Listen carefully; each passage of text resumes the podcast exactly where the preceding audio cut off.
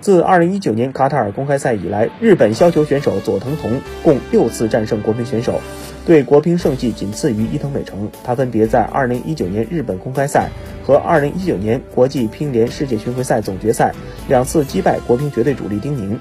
从技术特点分析，佐藤瞳发球变化较多，正手有一定进攻能力。这类打法的优点在于稳健，失误少；缺点在于威胁不大，一旦遇到困难，很难从中摆脱出来。我们无需夸大佐藤同的威胁，也不要忽视这类打法的存在。从备战东京奥运会角度考虑，削球打法不可不防，否则一旦碰上异军突起的特殊打法选手，可能就会陷入被动。